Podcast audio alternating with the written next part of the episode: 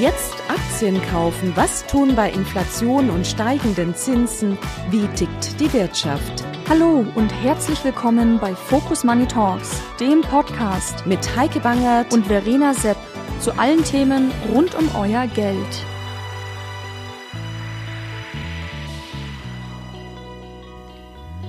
Hallo und herzlich willkommen bei Focus Money Talks. Ich bin Heike Bangert und spreche heute mit Ulrich Kafanik über einen Punkt, der eine Zeitenwende an den Kapitalmärkten markieren könnte. Hatten die Börsen in den vergangenen Wochen und Monaten eher den Rückwärtsgang eingelegt, so geht es seit rund zwei Wochen wieder etwas, wenn auch ganz langsam aufwärts. Warum das so ist und ob Anleger jetzt auf eine Trendwende hoffen können, das sagt uns gleich der erfahrene Kapitalmarktstratege der DI Kapital AG.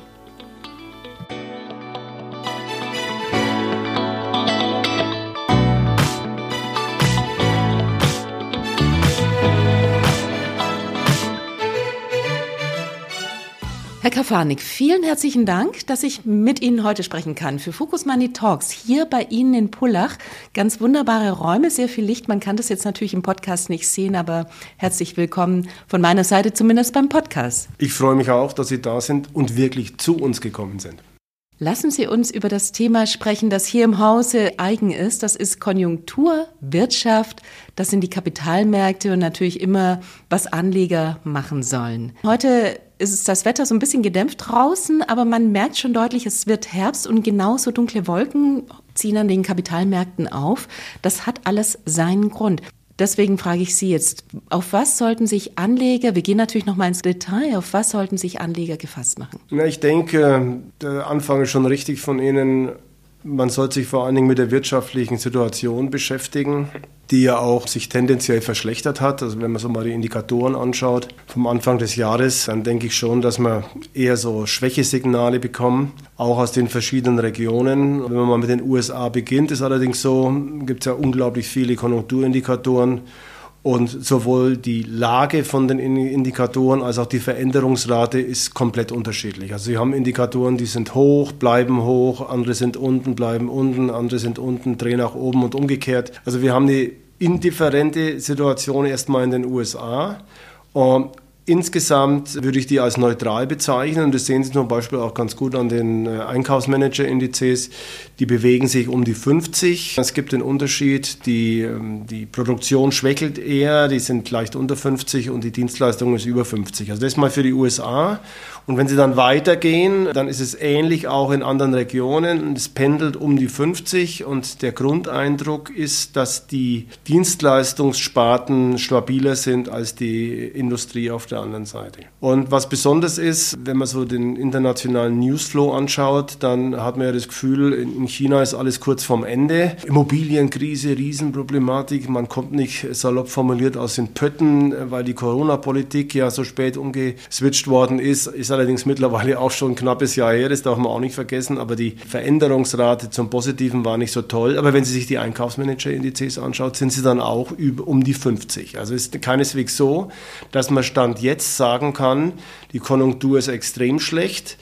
Sie ist am schlechtesten in der Eurozone. Das muss man definitiv sagen. Das heißt, dort sind die Vorlaufindikatoren für beide Sektoren negativ, eben auch für den Dienstleistungsbereich. Und dann landet man bei einem Bereich, der ganz wichtig ist, China hatte ich schon angesprochen, aber bei den restlichen Emerging Markets.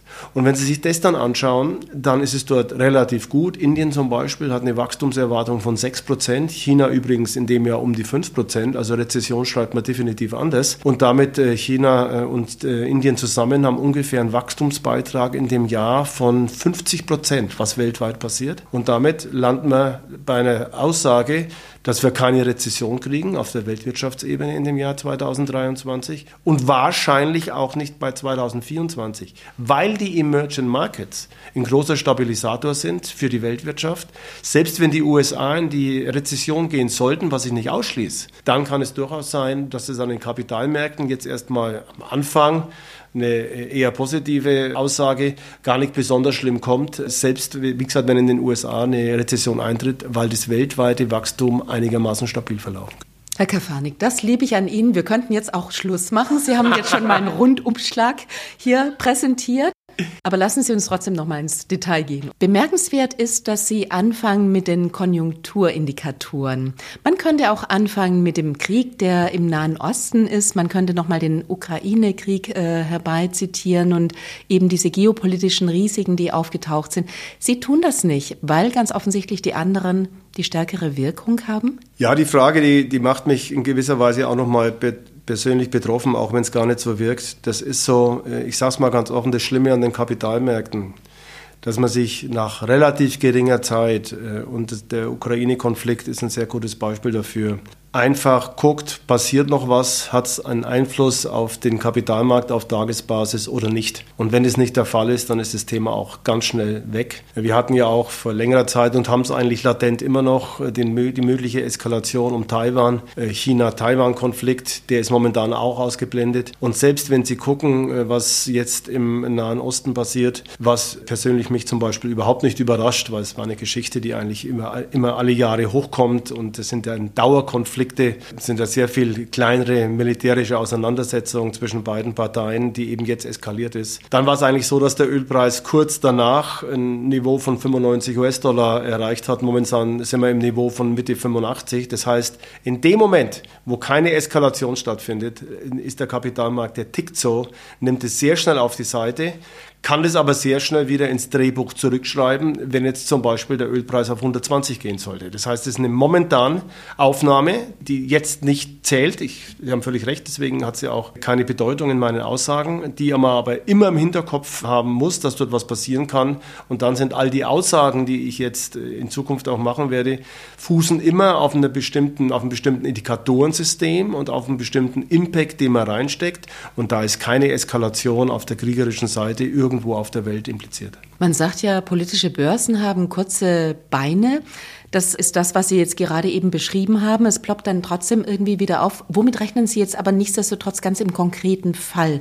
Wird uns das jetzt über die nächsten Wochen und Monate, jeder hofft natürlich, dass dieser Konflikt friedlich oder beigelegt werden könnte, aber für den Fall, dass es nicht so sein sollte, wird uns das tatsächlich auch auf der Kapitalanlageseite begleiten? Also zunächst mal vorneweg, leider Gottes, das Wort Frieden ist ja völlig deplatziert. Es wird dann einen Waffenstillstand geben, wahrscheinlich unter Mitgliedern der UNO, des das einigermaßen dann sozusagen ja, per Order Mufti herbeigeführt wird. Frieden wird es dort äh, vermutlich nie geben, aber das ist vielleicht so pessimistisch jetzt aber für lange Zeit nicht. Damit wird es wirklich auch an den Kapitalmärkten mit hoher Wahrscheinlichkeit, gehe ich davon aus, keine Rolle spielen, weil eine Eskalation schlussendlich keinem wirklich hilft, zumindest den großen Playern äh, auf der Weltbühne und den großen Ökonomien nicht. Deswegen glaube ich, dass es nicht zu einer Eskalation kommt. Das ist die, das Basisszenario, äh, hat es ja vorhin schon angedeutet, völlig ausschließen kann man es nicht. Sie hatten ja umgekehrt angedeutet, wir müssen alle den Gürtel enger schnallen, zumindest hier in Deutschland, aber Rezession weltweit weltweit sind wir weit entfernt, aber nichtsdestotrotz, wir tauchen in eine Phase, in eine konjunkturelle Phase ein, die möglicherweise wackeliger wird. Was bedeutet das für Anleger? Ja, erstmal, wir haben das ja gesehen, unmittelbar und die Konjunkturentwicklung ist eine Folge daraus. Wir hatten eben den Dreh in der Zinspolitik seit äh, Mitte oder Anfang letzten Jahres 2022, äh, zuerst der amerikanischen Notenbank,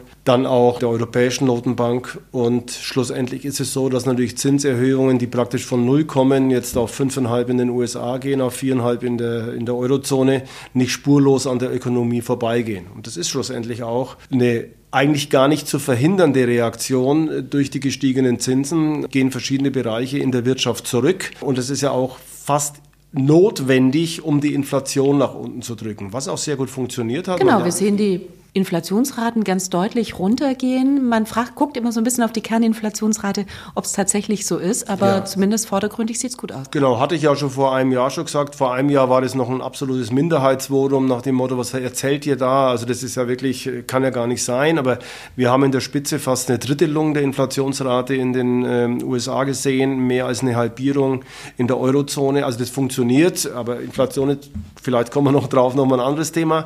Aber der, die Antwort auf die Frage Frage ist, wir sehen jetzt quasi konjunkturelle Bremsspuren, sowohl in den USA, aber da noch nicht so stark. In der Eurozone äh, sehen sie stärker. Warum auch in den USA ist aber auch nochmal ein Sonderthema, weil dort die Regierung natürlich anschiebt ohne Ende. Also das ist, das ist eigentlich keine expansive Fiskalpolitik, das ist eine aggressive Fiskalpolitik. Und insofern ist es natürlich auch interessant in den USA zu beobachten, dass die linke Hand was komplett anders macht, was die rechte Hand. Im Menschlichen ist es noch einigermaßen normal nachzuvollziehen, aber wir haben eine unglaublich restriktive Geldpolitik und wir haben eine expansive Fiskalpolitik, was wirklich nicht zusammenpasst, wie gerade erwähnt. Aber die Regierung Biden will natürlich alles tun, erstmal um die Zwischenwahlen zu gewinnen. Das hatten sie schon gemacht jetzt und wird wahrscheinlich auch nicht allzu stark rückläufige Fiskalpolitik fahren, weil im nächsten Jahr Präsidentschaftswahlen sind. Und damit will man natürlich ökonomisch gut dastehen. Also genau, die Gefahr ist, dass der Schuldenberg steigt und steigt und man hat das Super Rating ja letztlich schon eingebüßt. Hat man eingebüßt, aber auch da äh, Gewohnheit, Kapitalmarkt. Wir beim letzten Mal, wie wir das vor einigen Jahren hatten, war das noch ein heller Aufschrei. USA sind nicht mehr top gerätet. In dem zweiten Fall, äh, was vor einigen Monaten kam, das Rating einfach nur noch in äh, Schulterzucken, also kein Überraschungseffekt mehr. Und die USA ist nach wie vor die Weltmacht Nummer eins, ist militärisch die Nummer eins, ist ökonomisch die Nummer eins, darf man nicht vergessen. Bei all dem Hype, was zum Teil um China war, starke Wachstumsraten, das ist richtig, aber die USA sind unangefochten die Nummer eins.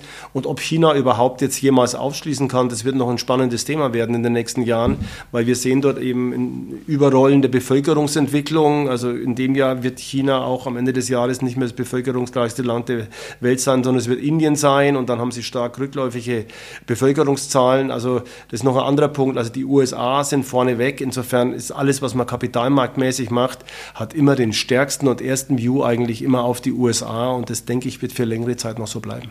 Aber wir gucken auf die Inflation. Sie sagten, gerade in den USA kommt das nicht so runter, also wie zumindest die Notenbank sich das wünschen würde. Was bedeutet das? Müssen die Notenbanken da nochmal nachlegen oder haben die jetzt tatsächlich ihren Job getan? Also erst erstmal die Inflationszahlen in meiner Wahrnehmung sind besser als erwartet. Also ich habe geglaubt, dass wir jetzt am Ende des Jahres bei vier stehen. Da könnte man jetzt wieder hingehen, weil der Ölpreis wieder ein bisschen nach oben gegangen ist. Wir waren vorübergehend schon in der Nähe von drei. Also ich glaube, wir sind da absolut in der richtigen Bewegung. Meine meine Erwartung war eher 5% in der Eurozone. Da scheinen wir in dem Jahr auch drunter zu, am Ende des Jahres drunter zu liegen. Also die Inflationsraten gehen absolut in die richtige Richtung. Und die Notenbanken, sowohl jenseits als auch jenseits des Atlantiks, haben ja nicht erwartet, dass wir im Jahr 2023 auf 2% kommen. Wahrscheinlich auch im Jahr 2024 nicht. Aber die Bremswirkung aus quasi anderthalb Jahren Zinsanstiegspolitik, das ist ja so, wenn Sie mit dem Auto bremsen, dann geht es ja auch nicht, wenn Sie drauf auftreten, sofort steht er nicht sofort. Aber die Wirkung quasi dieser Bremsung, die entfaltet sich. Und die entfaltet sich auf die Inflation. Und insofern ist meine Meinung, war sie allerdings von, von zwei Monaten, wir haben das Zinshoch gesehen, sowohl in den USA als auch in der Eurozone. Ein Fehler, den die Kapitalmärkte gemacht haben, war, dann zu sehr eine sozusagen V-förmige Umkehrformation zu sehen. Das heißt, wir gehen nach oben und gehen sofort wieder in die andere Richtung. Also V ist falsch, sondern ein umgedrehtes V ist es eigentlich. Äh, und das ist eigentlich historisch völlig falsch, weil wir haben immer in den letzten Zyklen immer eine Plateaubildung gesehen. Das heißt, wir waren oben auf einem bestimmten Niveau und das dann für einige Monate oder Quartale erreicht genau, worden. Genau, und was erwarten Sie wie, für wie Genau das Gleiche. Das genau das Gleiche. Ich erwarte, dass diese 5,5, also mich würde es extrem wundern, wenn jetzt im Dezember Dezember noch was passieren würde. Da müssten die Datenpunkte jetzt in ein wenigen Tagen oder in drei Wochen so sich verschlechtern, dass die FED ja nochmal um 25 Basispunkte hochzieht, was ich nicht glaube. Und dann kann ich mir vorstellen, dass wir ins Jahr, vielleicht bis Mitte des Jahres 2024 hinein, diese Plateaubildung sehen. Und dann wird es wieder abhängig datendependent oder data-dependent, wie es neu heißt. Wie wird sich die Ökonomie entwickeln? Wie wird sich der Arbeitsmarkt entwickeln? Wie wird sich die Inflation entwickeln? Wann die Notenbank dann sozusagen den Schritt nach unten macht. Und das wird meines Erachtens im Lauf von 2024 erfolgen. Wann das genau passiert, da will ich mich gar nicht sozusagen jetzt daran beteiligen. Ich würde bloß dem Kapitalmarkt raten, seid jetzt da nicht zu gierig, in Anführungszeichen, dass das gleich am Januar oder im Februar passiert. Es ist wichtig, dass es im Jahresverlauf 2024 2021 passiert. Und das wird meines Erachtens dann auch historisch begründet, ist es klar. auch zu einer Stabilisierung bei den langfristigen Renditen führen, fünf Jahre, zehn Jahre und länger, was wir jetzt schon gesehen haben. Also die Erfahrung zeigt einfach, der kurze Zins guidet den langen Zins, also dort, wo sich kurze Zins entwickelt, geht auch der lange Zins hin. Und wenn dann die These richtig ist, wir sehen das Plateau am kurzen Ende, dann ist es jetzt auch sozusagen eine Plateaubildung am langen Ende. Das ist meine Kernüberlegung und die kommt jetzt sozusagen aufgrund der Analyse der aktuellen Konjunktur, Inflationsdaten, aber aufgrund der Historie kommt, kommt man genau zum gleichen Ergebnis. Genau, die Unternehmen müssen aber tatsächlich mit diesem hohen Zins, sprich hohen Kosten umgehen. Das sind ja manche Unternehmen, die stehen ganz gut da, weil die brauchen überhaupt gar keinen Kredit, die haben genug Cash auf der Bilanz, andere haben das nicht. Und genauso könnte ich mir vorstellen, trennt sich die Spreu vom Weizen, oder? Ja, zunächst ist es mal so, meine Empfehlung, äh, kommen wir vielleicht auch noch drauf, meine Empfehlung ist abgeleitet aus der Plateau-Diskussion, die wir gerade hatten. Aber ansonsten sind sehr viele Unternehmen, gerade im Investmentbereich, die sich langfristig verschuldet haben. Das heißt, die haben das niedrige Zinsniveau der letzten Jahre genutzt, um quasi sich um 8, 9, 10 oder zum Teil noch länger zu verschulden. Das heißt, die Refinanzierung steht auch erst längerfristig an und hat kein Problem in ein, zwei Jahren. Wo es ein Problem ist für die Refinanzierung, ist eher im Heilbereich, wo man sehen kann, dass die Fälligkeiten jetzt kürzerfristig kommen, ich sage mal 25, 26, 27, die haben tendenziell dann schon ein Problem, ist gar keine Frage auf dem Zinsniveau. Tendenziell kann man nicht sagen, diejenigen, die längerfristig sich refinanziert haben, sind fein raus, weil die profitieren davon und diejenigen, die jetzt in die schnelle Refinanzierungsphase gehen müssen, die haben ein Thema und damit wird sehr, sehr unterschiedlich unterschiedlich sein, aber das ist natürlich immer so. Sie haben immer unterschiedliche Fälligkeiten, sie haben unterschiedliche Branchen, die unterschiedlich refinanziert sind. Insofern muss man schon aufpassen, muss selektiv unterwegs sein, wie sich die Schuldenstruktur der einzelnen Unternehmen dann verändert und äh, die Anlagepolitik bzw. die Selektion der Unternehmen daraus auch entsprechend anpassen. Wir haben unterschiedliche Branchen. Ich würde mal behaupten, jetzt in der Baubranche haben wir es schon gesehen, dass da wirklich ganz viel nicht mehr zu machen ist seit einiger Zeit schon. Welche Branchen sind besonders betroffen? Also generell glaube ich, kann man es gar nicht so sagen, aber wenn man versucht, eine gewisse Richtung zu machen, dann könnten es eher, eher zyklische Branchen sein. Also wenn Sie eine Kombination haben aus besonders rückläufiger Tätigkeit, Bau ist da ein gutes, Klammer, schlechtes Beispiel. Auf der einen Seite und auf der anderen Seite steigende Finanzierungskosten, dann sind sie natürlich in einer schwierigen Konstellation, ja, weil ihnen sozusagen die Aktivseite wegbricht und auf der anderen Seite auch die Passivseite wegbricht. Da kann man aber auch wirklich in der Branchenseite äh, gar nicht so globale Äußerungen machen. Zyklik, denke ich, wird eher betroffen sein und ansonsten muss man wirklich jedes einzelne Unternehmen anschauen, wie die Unternehmenslenker sich entsprechend verhalten haben und sich das Risikoprofil Profil bei den entsprechenden Unternehmen verändert hat. Also tritt jetzt eben das zu Tage, was man in guten Zeiten immer sagt und man im Zweifel nicht so ganz hinhört. Qualität besticht, solide Bilanzen und, und, und. Welche Unternehmen beispielsweise weisen denn so etwas auf? Also man sieht ja auch Unternehmen, ich will das vielleicht nochmal einwerfen, Sie können mir gerne widersprechen, die tatsächlich eben auch von den gestiegenen Zinsen profitiert haben, weil sie viel Cash auf der Bilanz haben. Völlig klar, das sehen Sie ja, äh, wenn Sie das Jahr anschauen, völlig unterschiedliche Entwicklungen auf der Branchenseite. Einer, ein Sektor, der sich extrem gut entwickelt hat und unmittelbar mit dieser Zinsentwicklung äh, korreliert, ist natürlich der Bereich Versicherung, insbesondere Rückversicherung. Schauen Sie solche Werte an, jetzt um, um nur mal in Deutschland zu bleiben, wie die Münchner Rück zum Beispiel oder die Hannover Rück, die jetzt extrem davon profitiert haben. Andere, die eben nicht diese Position hatten, extrem viel Geld sozusagen auf der Bank, was jetzt hoch verzinst ist, die haben dann eine, eine Problematik. Also wie gesagt, die, die Zykliker, ich wiederhole mich da, die haben eher ein Problem und diejenigen, die wenig Cash hatten. Aber ansonsten gab es auch viele, viele Sonderentwicklungen in dem Jahr. Sektoren, mit denen immer eher gerechnet hat, äh, haben enttäuscht. Äh, in der, in der Breite zum Beispiel der Gesundheitssektor, der überkompensiert worden worden, sehr viele Sonderfaktoren in dem Jahr und auch sehr schnelle Wechsel. Das ist so, ich äh, werde immer wieder danach gefragt. Ich bin sehr zurückhaltend, gerade was Branchenperspektiven und Branchenentwicklungen über Sicht von sechs, zwölf Monaten anbelangt. Ich gebe Ihnen ein Beispiel. Öl war vor acht Wochen noch ziemlich out, weil der Ölpreis eben, vor allen Dingen, weil die Amerikaner auch ihre strategische Ölreserve nach unten gebracht haben auf dem Jahrzehnte-Tief. Und auf einmal kommt Ölpreis wieder in die andere, geht in die andere Richtung auf einmal springen Ölaktien wieder an. Und dann wird es noch also nach oben katapultiert durch den Konflikt im Nahen Osten. Und solche Entwicklungen gerade kürzerfristig Extreme in der einen oder anderen Richtung schließe ich überhaupt nicht aus für die nächste Zeit. Deswegen bin ich wirklich sehr zurückhaltend, was Branchenkommentare anbelangt. Generell, wenn ich mich festlegen müsste, was ja mitunter der Fall ist, könnte ich mir durchaus vorstellen, dass zurückgebliebene Sektoren in dem Jahr, beispielsweise der Gesundheitssektor und beispielsweise äh, der Nahrungsmittel- und Getränkesektor, der auch enttäuscht hat in dem Jahr, dass die im nächsten Jahr mit rückläufigen Inflationsraten und wieder Gewinnen Kaufkraft der Konsumenten durchaus Aufholpotenziale haben. Aber das ist sozusagen der Moment, wo wir jetzt äh, zusammensitzen, wären das zwei Bereiche, zwei Sektoren, die ich mir heute auf jeden Fall anschaue. Sehr auffällig war ja in diesem Jahr auch, dass zwei Themen das ganze Feld dominiert haben. Das war zum einen KI, also im weitesten Sinne Internet und Technologie, aber wirklich im Wesentlichen KI. Und zum anderen war das Novo Nordisk und eben diese Abnehmpillen oder Abnehmspritzen. Man dachte, da könnte ja auch der Gesundheitssektor profitieren, was er nicht hat. Das hatten Sie schon gesagt. War das typisch? Geht das weiter? Ist das eine ganz neue Wirkung, also dass wirklich zwei Themen den gesamten Markt so stark dominieren? Also es gab immer Themenschwerpunkte. In dem Jahr bin ich äh, völlig bei Ihnen, es ist ganz besonders. Also gerade KI, was ja interessant ist, was ja noch gar nicht so richtig zu greifen ist. Da gibt es ja jetzt mehr Vermutungen als Realitäten und eigentlich ist es sehr unsicher. Aber es ist auf jeden Fall, ich sage jetzt mal, den, äh, den Abteilungen, die bestimmte Themen in die Märkte reingeben, gelungen, dieses Thema KI hochzubringen, insbesondere seit dem zweiten Quartal.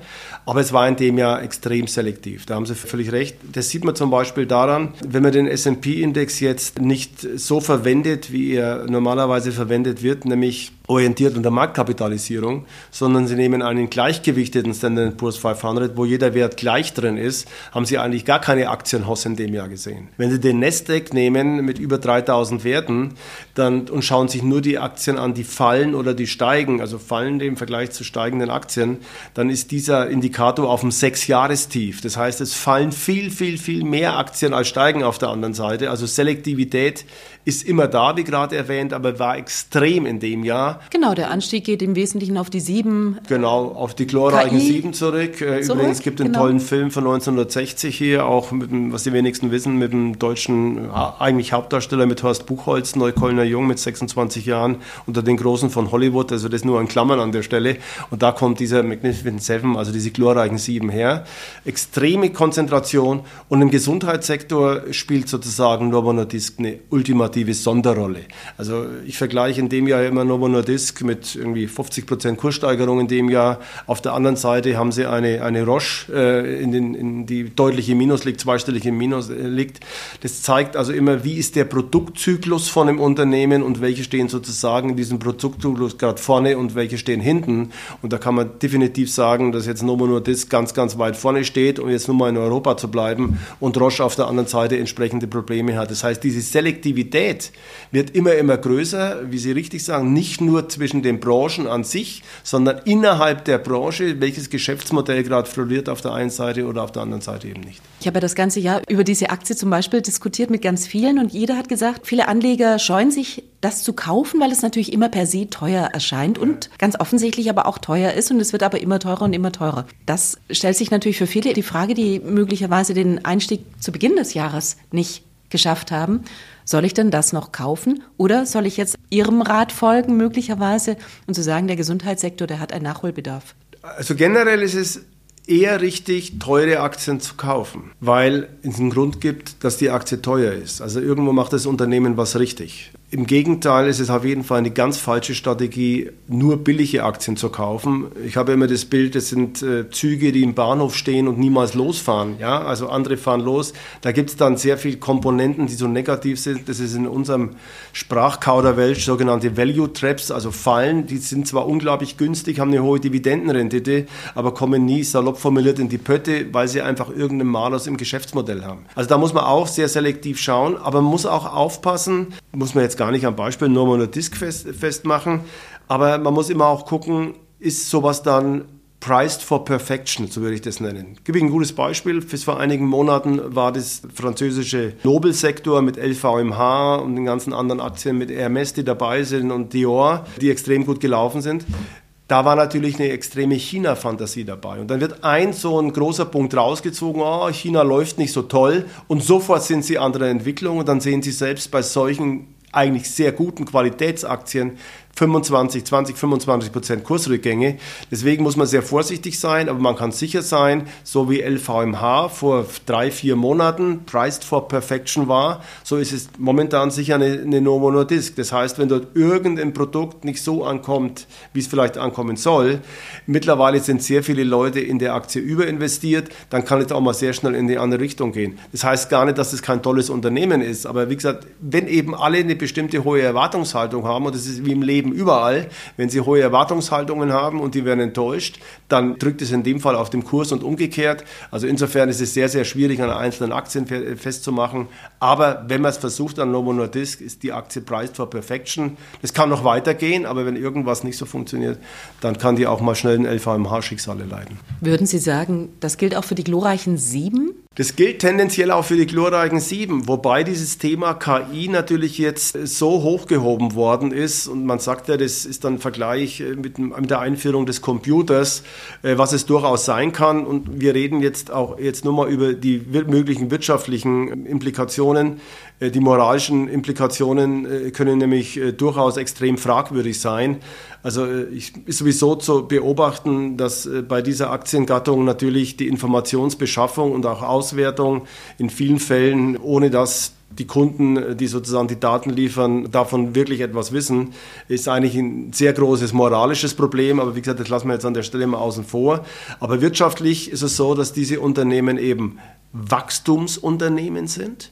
Und ein Wachstumsunternehmen hat, wie der Name schon sagt, deutlich höhere Wachstumsraten als der Durchschnitt und damit auch, was gerechtfertigt ist, eine höhere Bewertung. Und was ganz vernünftig ist, hier miteinander zu vergleichen, ist das Kurs-Gewinn-Verhältnis auf der einen Seite und die Wachstumsperspektive auf der anderen Seite. Und wenn Sie dann eben mal sagen, wir haben ungefähr für diese glorreichen sieben, wobei die glorreichen sieben jetzt müsste man eigentlich nochmal detaillierter diskutieren, weil da sind nicht nur Technologieaktien drin, es ist zum Beispiel auch eine Amazon dabei, es ist zum Beispiel auch eine Tesla dabei und das sind definitiv keine Technologieaktien, das ist in unser diskretionärer Konsum. Das heißt, man muss da immer aufpassen, man hat so einen toll klingenden Begriff, aber man hat ganz unterschiedliche Geschäftsmodelle, die dahinter sind.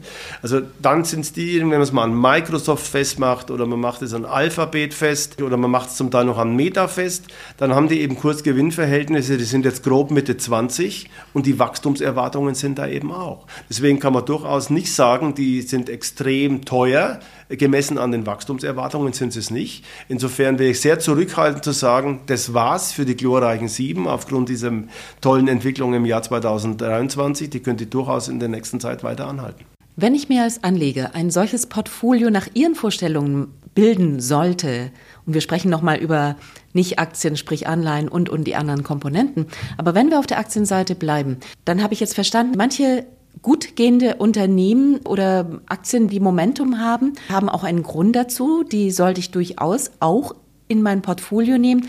Aber ich denke eben nicht nur. Also, was sind die anderen Unternehmen und was ich wirklich gerne von Ihnen wissen möchte, Qualität, wie misst man das? Wie kann ich sehen, dass ein Unternehmen solide ist? Das können Sie einfach daran sehen, dass die Erwartungen jetzt einfach gesprochen, die über einen längeren Zeitraum gegeben werden, eingehalten werden. Das ist ein ganz, ganz wichtiges Qualitätskriterium, dass das Management quasi nach außen eine gute Kommunikation macht und die Ziele erreicht. Und ansonsten kann man halt schon sagen, dass eine relativ hohe Bilanzqualität da ist. Die Verschuldung ist normalerweise relativ äh, niedrig. Dann die, die operative Tätigkeit wird dadurch positiv, wird gekennzeichnet, dass man eine relativ hohe, hohe Marge hat, die durchgesetzt werden kann und dass man eben auch in Märkten sind, die wachsen. Es gibt normalerweise eigentlich keine Qualitätsunternehmen, die nicht Wachstumszahlen aufweisen. Das sind so Komponenten, die da zusammenkommen. Im Einzelfall kann man dann immer diskutieren. Aber wie gesagt, Verlässlichkeit, es muss ein Wachstum da sein, es muss eine hohe Rentabilität da sein und auch über ein kontinuierlichen Zyklus. Das heißt, es darf eben wenig zyklisches Unternehmen sein, das sozusagen in einer, in einer schwachen Rezession dann das Wachstum extrem zurückgeht oder die Margen extrem zurückgeht. Die werden dann auch ein bisschen wackeln, aber die werden jetzt nicht von 10 auf 3 gehen, um ein Beispiel zu machen, sondern die werden leicht rückläufig sein. Das sind alles sozusagen Komponenten für ein Wachstumsunternehmen. Was muss ich einem Portfolio sonst noch beifügen? Ich habe Ihr Plädoyer für Mischfonds gelesen Lassen Sie uns da vielleicht einfach angreifen. Also äh, Mischfonds, äh, das war, fand ich ja so eine interessante Geschichte. Sind Mischfonds jetzt noch aktuell? Es war eine Diskussion zum Jahresanfang 2023. Ja, wenn sich die Zinsen schon nach oben so stark bewegt haben, dann ist es natürlich relativ attraktiv im Vergleich zur Ausgangslage, wo wir, ich sag mal, in der Zinslandschaft irgendwie zwischen 0 und 1 gekommen sind, ist es per se zum Jahresanfang schon attraktiver gewesen. Jetzt ist es noch viel attraktiver, weil die Zinsen ja im Jahresverlauf 2023 nochmal deutlich gestiegen sind. Auch ein Stück weiter, als ich persönlich erwartet habe, gerade am kurzen Ende, also 5,5 für die amerikanische Notenbank, ich habe es vorhin schon gesagt, 4,5 für die äh, EZB war nicht unbedingt äh, das Ziel. Ich habe geglaubt, dass wir ein Stück weit niedriger landen. Aber jetzt sind wir sozusagen im Umfeld, wo wir über 6% für äh, Anleihen bekommen im Investment-Grade-Bereich in den USA und 4,5% in der Eurozone. Und wenn man das Szenario hat, was ich grundsätzlich habe, dass die Inflationsraten zurückkommen werden, vielleicht nicht unbedingt auf 2, aber Richtung 3% im nächsten Jahr, also glaube ich das wir 2024 schon erreichen. Und sie kriegen 6% oder über 6% für 10-jährige US Corporate Bonds und 4,5% für Investment Grade Anleihen in der Eurozone. Und die Inflationserwartung, die der Markt hat, über die nächsten 5, 10, 15 Jahre bewegt sich auch um die 2,5 Selbst wenn die 3 sind, dann halte ich das für eine unheimlich attraktive Geschichte. Also ich habe es ja immer zugespitzt in solchen Gesprächen in den letzten Monaten oder Wochen und Monaten. Wenn ich nur eine einzige Empfehlung abgeben dürfte, eine einzige Empfehlung würde ich sagen, Investment-Grade-Anleihen in den USA und in Europa halte ich für eine unheimlich interessante Geschichte. Auch risikobereinigt, weil natürlich die Schwankungen am Rentenmarkt wesentlich geringer sind als am Aktienmarkt. Und man könnte natürlich natürlich jetzt auch das Fass aufmachen und sagen, oh, wow, meinetwegen sechs ein Viertel für Corporate Bonds in den USA, wird der Aktienmarkt auf Sicht von zehn Jahren wirklich mehr als 6,25 sozusagen abliefern. Langfristig war das immer der Fall, war man in der Nähe von 8 Prozent. Aber ich denke, wenn man heute was machen würde, würde ich auf jeden Fall einen erheblichen Teil des Portfolios in diese Corporate Bond Schiene geben. Nicht alles, weil auf der Aktienseite ist es natürlich immer auch stark davon abhängig, von dem Zeitpunkt. Also Standpunkt heute ist meinetwegen null, gibt es in den nächsten sechs Monaten eine 30-prozentige Kursreaktion am amerikanischen Aktienmarkt. Dann würde ich sagen, dann sind Aktien hochattraktiv nach 30 Prozent Kursrückgang. Genau, das ja? wäre meine Frage gewesen. Lohnt sich es eigentlich da, in das Risiko zu gehen, in Anbetracht dessen, was Sie für Investment-Grade-Anleihen erzielt haben? Da könnte ich ja eigentlich auch den Rückschluss ziehen, den Sie jetzt gerade schon angesprochen haben, dass das Risiko nicht wirklich bezahlt wird. Genau. Ich würde trotzdem, ich würde, die Geschichte ist dann so, dass ich, ich würde einen Großteil in den äh, Corporate Bonds machen. Ich würde aber einen erheblichen Cash-Betrag, der momentan auch super verzinst wird. Also gerade in den USA ist das Zinsniveau am kurzen Ende höher als am langen Ende. Das heißt, Sie kriegen für Parkgelder, für Geldmarkt Aktienmarktfonds, eine sehr attraktive Rendite. Das würde ich da liegen lassen und dann eben, wenn es Kurskorrektur am Aktienmarkt geben sollte, die konjunkturell durchaus passieren können, gerade im Jahr 2024, dann würde ich sozusagen genug aus dieser Rücklage würde ich dann in den Aktienmarkt investieren. Also insofern wäre jetzt sozusagen eine einfache Anlage Corporate Bonds äh, erstmal reinsetzen und hoffentlich sich wohlfühlen, wenn ich recht habe. Und auf der anderen Seite Parkgeld und in rückläufige Aktienkurse sukzessive dort investieren. Korrektur, das klingt ganz schlimm. Korrekturen gehören dazu, wie im Leben das auch mal auf und runter geht. Herr Kafanik, wir haben jetzt 10% gesehen im DAX, also letztlich auch im S&P 500 oder MSCI World mehr oder weniger überall. Jetzt gehen die Märkte wieder so ein bisschen nach oben, da kommt Hoffnung rein. Die Frage ist, sollen Anleger tatsächlich Hoffnung schöpfen oder nochmal mit einer Korrektur von 10 Prozent rechnen? Ja, also zunächst, äh, was in dem Jahr interessant ist, das ist nicht immer so, aber in dem Jahr ist es wirklich so, dass wir eine sehr starke Orientierung an diesem Grundmechanismus äh, des Saisonrhythmus haben. Also wir haben jetzt wirklich klassisch gesehen diese schwächeren Monate, August, September, Oktober ist, schwächelt auch mitunter und jetzt dreht es eigentlich immer vom Saisonrhythmus. Insofern war es jetzt auch passend. Wir haben gerade diesen Wechsel hier vom Übergang Oktober, November, also eigentlich normal, was hier passiert. Die Korrektur von, ich glaube, 11,5 Prozent waren es genau, milde ausgefallen im Vergleich zum Durchschnitt. Normalerweise haben sie größere Korrekturen. Insofern würde ich jetzt erstmal sagen, okay, wir sehen eine Gegenbewegung, die Markttechnik dahingehend, dass die Psychologie sich verschlechtert hat. Und wenn die Psychologie sich verschlechtert, ist es markttechnisch positiv. Es ist manchmal so, was die Leute gar nicht erzählen, äh, begreifen, was sie sagen, was erzählt der da, ist alles übel und übel schaut es aus. Das kann man eben messen aufgrund von vielen Indikatoren, was wir im Haus tun. Dann ist es markttechnisch positiv. Und da gibt es jetzt eine Gegenreaktion. Und dann gibt es ja meistens so ein neues neudeutsch Trigger-Event, das das auslöst. Es war jetzt in dem Fall in der Woche das Verhalten der amerikanischen Notenbank, die einfach gesagt hat, Füße still, wir machen jetzt erstmal nichts. Und wie gesagt, daraus schließt der Markt auch jetzt, das kann man auch plausibel tun, hat man auch am Anfang schon besprochen, dass im Dezember auch nichts kommt. Daher kommt jetzt diese Gegenbewegung, die könnte jetzt durchaus anhalten. Normalerweise geht die eigentlich über den Jahreswechsel hinaus, also in dem Fall 23, 24 logischerweise. Also könnte es sowas sein wie eine Jahresendrallye, ja, eine Ich mag diese Begriffe gar nicht. Also ich, ich mag sozusagen, wir haben sehr viel solche, ich sag mal, jetzt zum Beispiel auch ein Notenbanktreffen, hat man das Gefühl, das ist ein Champions League Halbfinale. Ja? Also was da alles begleitet wird und wer da irgendwo was sagt, das war früher und ich bin ja schon länger dabei, zur Bundesbankzeiten noch wesentlich ruhiger und alles aus meiner Sicht besser. Es wird halt als extrem medienmäßig begleitet, was meines Erachtens eher negativen Effekt hat als was, als was Gutes. Genau, ich würde eher sagen, wir sehen eine Gegenbewegung zum Jahresende auf die Korrektur, die bis Ende Oktober gelaufen ist. Ob die dann zu neuen Höchstkursen reicht, ich hätte eher Zweifel. Also erwartet den DAX in dem Jahr nicht über 16.500 oder den S&P über 4.800, aber irgendwo Richtung äh, der vorhergehenden Hochs, meinetwegen 16.000 im DAX und irgendwas sagen und meinetwegen 4.500 im S&P, kann ich mir vorstellen. Und dann muss man gucken, normalerweise zieht sich dieser Saisonrhythmus dann weiter, erstmal bis äh, März, April des nächsten Jahres hinein. Und dann wird es eigentlich entscheidend sein, werden die Bremsmanöver der Notenbanken so stark auf die Konjunktur wirken, dass wir dann doch noch einen starken Rückgang der Aktienkurse kriegen, ist keineswegs auszuschließen, weil wir haben ja neben den Zinserhöhungen auch noch diese rückläufige Bilanzpolitik. Das heißt, die Fed hat sozusagen von dem aufgeblähten Bilanzvolumen Verdoppelung, nochmal zur Erinnerung, sowohl in, der, in den USA als auch bei der EZB, in den USA von 4,5 Billionen US-Dollar auf knapp 9 Billionen US-Dollar, schon über eine Billion US-Dollar wieder abgebaut, was natürlich auch die Liquidität einschränkend wirkt und damit natürlich auch die Aktienkurse allein von der Liquiditätsseite, die Konjunktur bringt es unter Druck und die, die Aktienkurse von der Liquiditätsseite und das kann eben im, sich im nächsten Jahr noch sozusagen auswirken. Insofern Jetzt erstmal Gegenbewegung, Saisonrhythmus äh, ausnutzen und im nächsten Jahr wirklich äh, wachsam sein, ob wir diese Bewegung, die häufig kommt, bekommen oder nicht. Und das war eben dann das, was ich gerade skizziert habe, das wäre eben dann das Szenario, wo man die äh, bereitliegende Cash-Position dann in, in den Aktienmarkt investieren könnte. Herr Kafanik, das mit der Liquidität hätte ich schon gefragt, weil ich ganz genau weiß, hier darf ich nicht gehen, ohne hier im Haus ganz speziell nicht, sorry, ohne die Frage sorry. nach der Liquidität gestellt zu haben. Ja. Aber dann haben wir es schon beantwortet. Lassen Sie mich noch mal ganz kurz auf eines hinweisen oder was, was Sie letztlich schon gesagt haben, dann noch mal nachfragen. Sie sagten, China darf man nicht abschreiben. Und mit einem Wachstum von fünf oder sechs Prozent, das ist keine Rezession und auch Indien haben Sie erwähnt. Sie haben Emerging Markets erwähnt mit hohen Wachstumsraten, die jetzt in der Diskussion, wenn wir natürlich immer auf unser eigenes gucken, untergehen.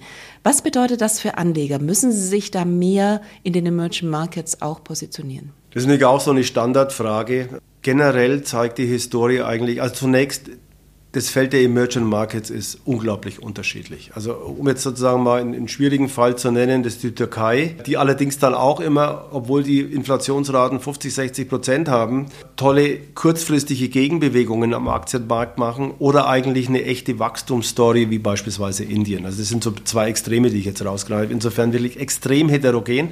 Die Emerging Markets sehr selektiv, also sozusagen ein globales MSCI Emerging Markets äh, ETF ist eigentlich nicht die Lösung, weil da die Unterschiede viel zu groß sind. Aber es zeigt sich eigentlich, dass es im großen Bild besser ist, sich Unternehmen rauszusuchen, die erfolgreich in den Emerging Markets tätig sind, die aber dann in den USA beheimatet sind oder in Europa oder vielleicht noch in Japan beheimatet sind, als direkt in diese Aktien in den Emerging Markets einzusteigen. Das hat auch mit zum Teil mit Liquiditätsgesichtspunkten zu tun, mit Regulierungsgesichtspunkten, mit politischen Aspekten. Schauen Sie sich zum Beispiel mal das Schicksal von Alibaba an, wenn eben dann die chinesische Regierung eine bestimmte Position hat, dass dieses Unternehmen einfach abgestraft wird. Ich verkürze es mal.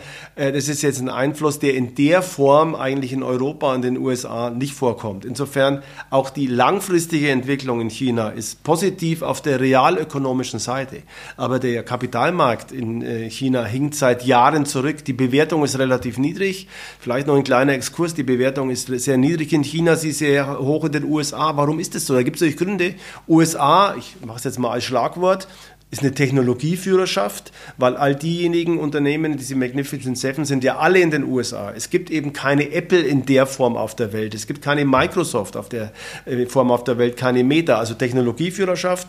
Und in China haben sie hohe politischen Risiken. Deswegen haben sie diesen riesen Unterschied in der Bewertung. Chinesische äh, Aktien sind ungefähr ein Drittel so hoch bewertet wie amerikanische. Hat man vorhin schon besprochen, gibt es Gründe dafür. Also insofern ist die, die Aussage am besten eher Unternehmen, die davon profitieren, von der wirtschaftlichen Entwicklung kaufen in den Emerging Markets und doch ein Stück weit zurückhaltend zu sein bei Unternehmen, die direkt sozusagen in den Emerging Markets beheimatet sind. Lassen Sie uns drei Fragen noch stellen, irgendwie zu dem, was sonst noch sein sollte, weil wir könnten jetzt ewig hier so weiterreden. Zumindest länger. Ewig weiß ich nicht, aber zumindest deutlich länger. Herr Kafanik, Dividende und Substanz bedeutet, welche Rolle spielen Dividendenaktien? Man hat ja gesehen, dass dieses Jahr Dividendenaktien so ein bisschen im Windschatten der gestiegenen Zinsen, sprich Anleihen, geflogen sind, aber deutlich tiefer, als man sonst das immer vor Augen hatte. Welche Rolle spielen Dividendenaktien jetzt für das kommende Jahr? Völlig recht. Durch den Zinsanstieg, wie wir es besprochen haben, am kurzen und am langen Ende war das natürlich jetzt nicht ein Top-Jahr äh, für Dividendenfonds im weitesten Sinn. Das ist korrekt. Wir orientieren uns ja aber auch nicht nur an Dividenden. Also wir nehmen ja ein Unternehmen, was bestimmte Dividenden bezahlt, aber auch eine äh, Wachstumsperspektive hat. Und zwar nicht nur für das Geschäftswachstum an sich, sondern eben auch für die Dividende. Wenn man jetzt das Szenario hat, was ich ja skizziert habe, im nächsten Jahr, wenn wir den Höhepunkt bei den kurzen Zinsen äh, erlebt haben, beziehungsweise in dem Jahr haben wir schon und wir haben eher die Perspektiven, dass die rückläufig sind, denke ich, wird es so wieder positiv in den Fokus geraten, also so dass Dividendenfonds und gut gemachte Dividendenfonds, die auch Unternehmen mit Wachstumsperspektiven drin haben, durchaus sozusagen vor einem Recovery, vor einer Neubewertung stehen, weil wie gesagt, dieser extreme Gegenwind, der nimmt auf jeden Fall ab, bin ich felsenfest davon überzeugt. Insofern wird dieses Dividendenkonzept auf lange Frist absolut wieder greifen und wir hatten jetzt eben 22, 23, zwei Jahre hinter hintereinander, die das Konzept an sich kurzfristig beeinträchtigt haben, aber langfristig bin ich nach, davon, nach wie vor davon überzeugt. Und was ist mit Gold? Gold ist ja als Baustein in vielen Depots vorhanden. Ist das Ihrer Meinung nach richtig so? Also Gold gibt es eigentlich auch so eine Standardempfehlung von mir, 5 bis 10 Prozent, je nach Risikoneigung sollte man immer haben. Ähm, es gibt zwei zentrale Einflussfaktoren und diese zentralen Einflussfaktoren haben sich im Jahresverlauf 23 äh, auch negativ bemerkbar gemacht. Deswegen hatte ich zum Jahresanfang schon gesagt, ich glaube nicht, dass Gold über den Höchststand geht von 2070 ungefähr, weil einmal der US-Dollar sich stark entwickelt hat, wieder nach der vorübergehenden Euro-Gegenbewegung, aber der US-Dollar ist stark. Das drückt normalerweise auf den Goldpreis und die Zinsen werden steigen. Drückt es auch auf den Goldpreis? Ist halt ein Unterschied, wenn Sie keine Zinsen haben und Sie haben Gold, dann sind die Opportunitätskosten sozusagen null. Wenn ich natürlich 5% am kurzen Ende kriege und für Gold kriege ich gar nichts, dann ist sozusagen die Rivalität schon extrem groß. Was Gold, und der Goldpreis ist auch stark nach unten gekommen und jetzt hat, und das ist der Hauptgrund, warum er sagt, man sollte in Gold was, äh, was haben, wie gesagt 5 bis 10 Prozent, sind die geopolitischen Risiken und die haben wir augenfällig in ganz kurzer Zeit im Palästina-Konflikt wieder bekommen und dann ist der, ist der Goldpreis quasi über 10 Prozent gestiegen in kurzer Zeit. Deswegen ja, Gold, um den, die Unwägbarkeiten dieser Welt sozusagen abzudecken. Man könnte fast übergeordnet sagen, 5% im Gold, in der Hoffnung, man braucht es nicht, ist eine gute Entwicklung, weil wenn natürlich alles runtergeht, dann sind die 5% von Gold vom starken Anstieg auch nur ein relativ kleiner Ausgleich. Aber insgesamt glaube ich so unter Portfoliooptimierung, äh, Korrelation, was geht, steigt oder fällt, wenn es ein oder andere steigt oder fällt, ist Gold nach wie vor eine gute Idee und ich fühle mich eben gerade leider durch diesen pa äh, Palästina-Konflikt bestätigt und jetzt haben wir diese starke Gegenbewegung wieder auf 2000. Also insofern sollte Gold Gold aus meiner Sicht auch langfristig immer ein Bestandteil im Portfolio sein. Würden Sie Kryptowährungen auch dazu zählen? Bitcoin also ist gestiegen? Genau, Krypto ist jetzt nicht unbedingt mein Ding. Extreme Einflussfaktoren, äh, extreme Bewegungen, 10.000, über 60.000, runter auf 15.000. Ich bin neulich auch mal gefragt worden nach einer Prognose für Bitcoin. Ich gesagt, nimm uns eine Münze raus und äh, ob Kopf oder Zahl kommt. Das muss, glaube ich, der eine oder andere entscheiden. Ich denke, es wird auch von der Regulatorik bestimmt sein, was werden jetzt für Produkte zugelassen. Da kann es auch sehr schnell wieder Hypes geben. Also wie gesagt, der eine meint es mit äh, sozusagen Absicherung außerhalb der traditionellen Klassen nur mit Gold zu machen. Der andere nimmt meinetwegen noch Kryptos dazu. Hängt, denke ich, ein bisschen von der, von der Persönlichkeit ab. Kann nur sagen, ich bin jetzt da äh, kein großer Krypto-Befürworter, weil mir da auch vieles zu intransparent ist und hat auch mit, mit Zahlungsabwicklung zu tun, mit Geldwäsche zu tun. Sie sehen jetzt auch Prozesse gegen große Player, die in diesem Kryptomarkt waren, die jetzt auch nicht unbedingt vom Moral gesegnet gewesen sind. Also mir scheint es ein Stück weit unreguliert zu sein. Den einen oder anderen fasziniert natürlich genau das. Äh, aber wie gesagt, in die Kategorie äh, gehöre ich jetzt nicht unbedingt. Als letzte Frage hätte ich noch ganz gerne gewusst, Sie, Sie und ich, wir gucken das ja schon ganz lange an, Sie noch ein bisschen länger. Immer wieder mal gerät man in eine Krise. Gerade in Deutschland wird sehr viel gejammert, es wird sehr viel unterstellt, dass Strukturwandel nicht zu schaffen sind, auch die Voraussetzungen oder Herausforderungen, die wir haben in Seiten Demografie, Klimawandel und, und, und. Wie sehr denken Sie mit Ihrer Erfahrung im Hintergrund, wir schaffen es doch oder Diesmal schaffen wir es nicht. Man schafft es immer irgendwie. Also Helmut Schmidt hat da diesen Ausdruck der Muscling Through Policy geprägt. Den fand ich eigentlich sehr, sehr gut. Also es gibt immer schwierige Situationen. Äh, das ist auch so ein Punkt. Äh, war die Welt früher immer toll äh, und ist sie jetzt schlecht? Ich denke, sie war immer gleich. Lassen wir jetzt mal die Bewertung, ob gut oder schlecht, außen vor. Ich denke sicher, dass es schon ein Thema ist, dass die deutsche Regierung hier, ähm, was die Energiepolitik macht, anbelangt, mehr falsch als richtig gemacht hat. Und das kann man natürlich dann auch beurteilen im internationalen Kontext. Also wenn Sie eben sehen, dass woanders äh, Kernkraftwerke sozusagen neu aufgeschaltet werden. Wir machen die dicht, obwohl die Technologie relativ sicher ist. Wir äh, haben sozusagen die Problematik auch, dass der Ölpreis ein bestimmtes Niveau erreicht, weil man sich einfach von Russland abkapselt. Ich rede jetzt nicht unter ethischen Gesichtspunkten, sondern ich rede allein unter wirtschaftlichen Gesichtspunkten. Was aber schlussendlich dann gar nichts bringt, weil eben dann eben das, das Öl anders transportiert exportiert wird. Es landet dann in China, was China in eine bessere Position bringt. Oder es landet in Indien, was Indien in eine bessere Position bringt. Muss man ja so ehrlich sein, dass die Sanktionspolitik eigentlich äh, komplett gescheitert ist. Und wir kriegen aber zum Teil dann das Öl wieder zurück aus Indien. Also hätte man es besser nicht gemacht? Man, äh, unter, unter objektiv, unter wirtschaftlichen Gesichtspunkten hätte man es besser nicht gemacht, aber so tickt Politik natürlich am Ende des Tages nicht. Und dann gibt es immer Machtpolitik, es gibt verschiedene Einflüsse, warum bestimmte Sachen passieren. Generell muss man halt immer gucken, wer profitiert von irgendwas was, was sehr, sehr viel sozusagen Geopolitik und Einflüsse und, und weltpolitische Vorherrschaften und Ökonomien mit, mit äh, transportiert, was sehr auch viel mit, mit China zu tun hat. Also sehr viel schwierige, intransparente Prozesse. Schlussendlich, glaube ich, Muddling Through wird bleiben. Wir haben sehr, sehr viele Krisen in dem Land, äh, speziell in dem Land. Also ich könnte Ihnen jetzt da noch viele, viele aufzählen.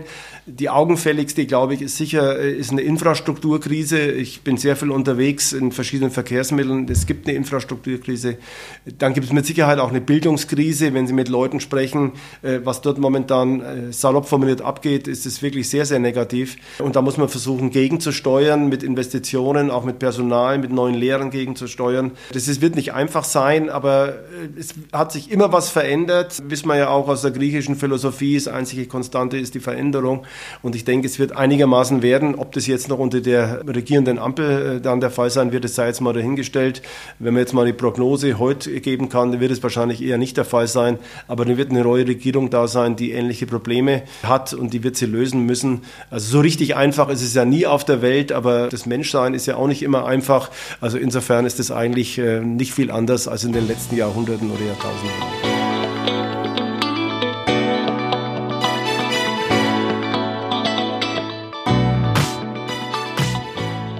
Die einzige Konstante ist die Veränderung. Ist das gut oder schlecht? Beantworten kann man das nur aus dem entsprechenden Blickwinkel. Sehe ich aus dem Trüben ins Licht oder vom Licht ins Dunkle? Manchmal hilft es dabei, sich umzudrehen. Damit sind wir am Ende der 53. Episode von Focus Money Talks. Euch vielen Dank fürs Zuhören und allen eine schöne Woche.